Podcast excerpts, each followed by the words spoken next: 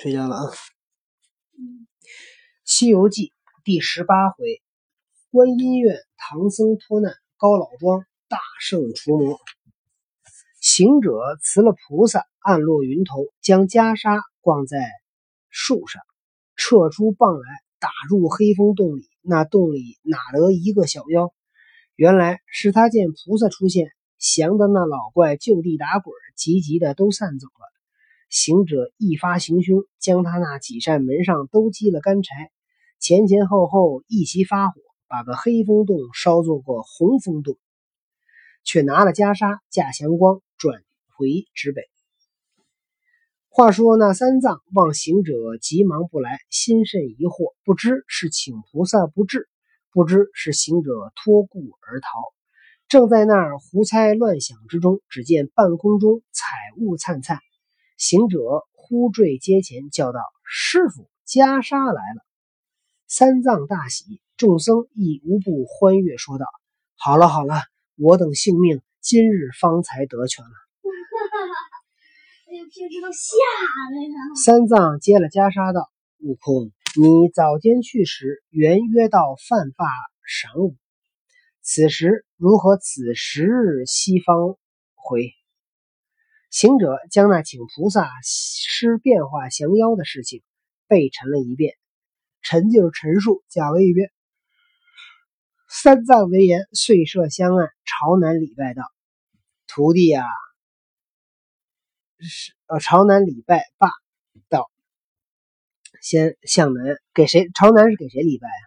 啊，朝南是给那个观音菩萨。对，南海观世音。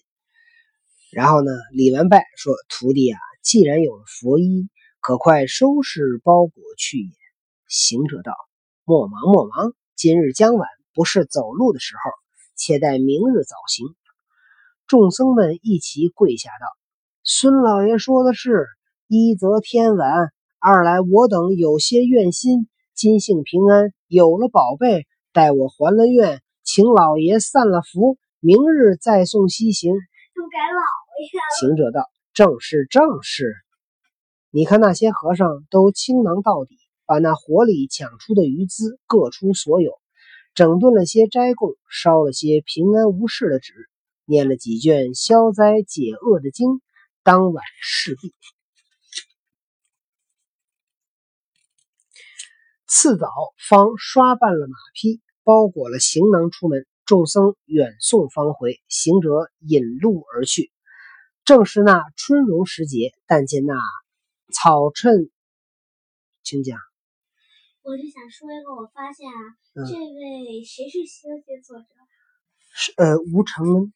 好，我想评价一下吴承恩。行，可以。就是他呀，他写的文章，嗯，都很不错，嗯，有一个缺点就是详略不分，嗯。您看看，他说这个孙悟空和观世音怎么收服这个黑山，就是黑黑黑熊怪，黑熊怪的，跟唐僧，嗯，本来应该今天走，结果拖到明天，中间什么事儿也没发生，嗯，字迹就差不多，嗯，这就代表他祥瑞不分，嗯，如果是我，我主要的写那个部分，这个部分我就略一下，嗯，简单的一句话，唐僧第二天才行，嗯，简单一句话，我觉得简单对于一个作文来说是非常重要的一件事，嗯，有时候长篇大论不一定就是非常好的文章，嗯。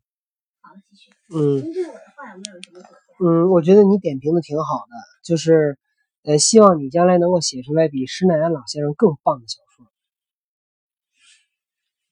草衬玉葱提既软，玉这个字不认识啊。柳摇金钱，以柳摇金线华心，桃杏满林争艳丽，碧罗镜。绕境放精神，沙堤日暖鸳鸯睡，山涧花香蝴蝶讯。这般秋去冬残春过半，不知何年行满得真闻。师徒师徒们行了五五七日荒路，师徒们师徒就师徒就行了呗，就俩人还有门吗？所以今天的详略部分嘛，这管的尽自己最大的可能性想一下写了论。忽一日天色将晚，远远的望见一村人家。三藏道：“悟空，你看那碧香有座山庄相近，我们去告诉一宵，明日再行如何？”是不是到老庄了？行者道：“且等老孙去看看吉凶，再做去处。”那师傅挽住丝缰，这行者定睛观看，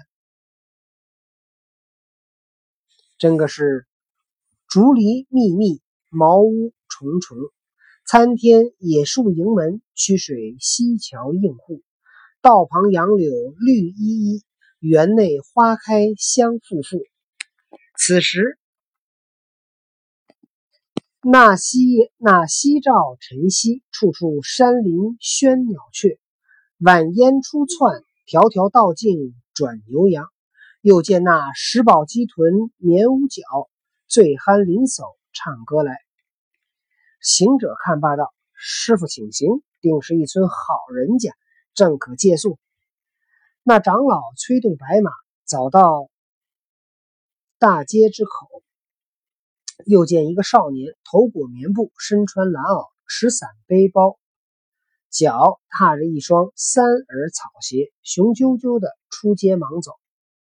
行者顺手一把扯住道：“哪里去？我问你一个信儿，此间是什么地方？”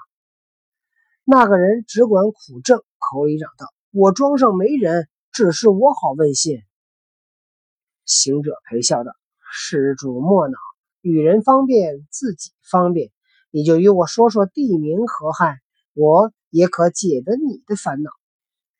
那人挣不脱手，气得乱跳道：“家长的屈气受不了，又撞着这个光头受他的亲戚。”行者道：“你有本事劈开我的手，你便就去了也罢。”那人左扭右扭，哪里扭得动？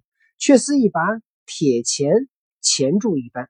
气得他丢了包袱，撇了伞，两只手雨点似来抓行者。哇塞，这是不想活了吗？行者把一只手扶着行李，一只手抵住那人，凭他怎么支吾，只是不能抓着。行者愈加不放，急得暴躁如雷。三藏道：“悟空，那里不是不有人来了？你再问那人就是，只管扯他怎的？”放他去吧。行者笑道：“师傅不知，若是问了别人没去，须是问他才有买。”那人被行者扯住不过，只得说出道：“此处乃是乌斯藏乌斯藏国界之地，唤作高老庄。一庄人家有大半姓高，故此唤作高老庄。你放了我去吧。”行者又道。你这样行装不是个走近路的。你实与我说你要往哪里去，端的所干何事，我才放了你。哎呀，这个人被孙悟空缠住了，到底出了什么事儿？他要跑呢？希望明天早点做完功课，咱们明天多讲一点。今天就讲到这儿，再见了，小朋友们，拜拜。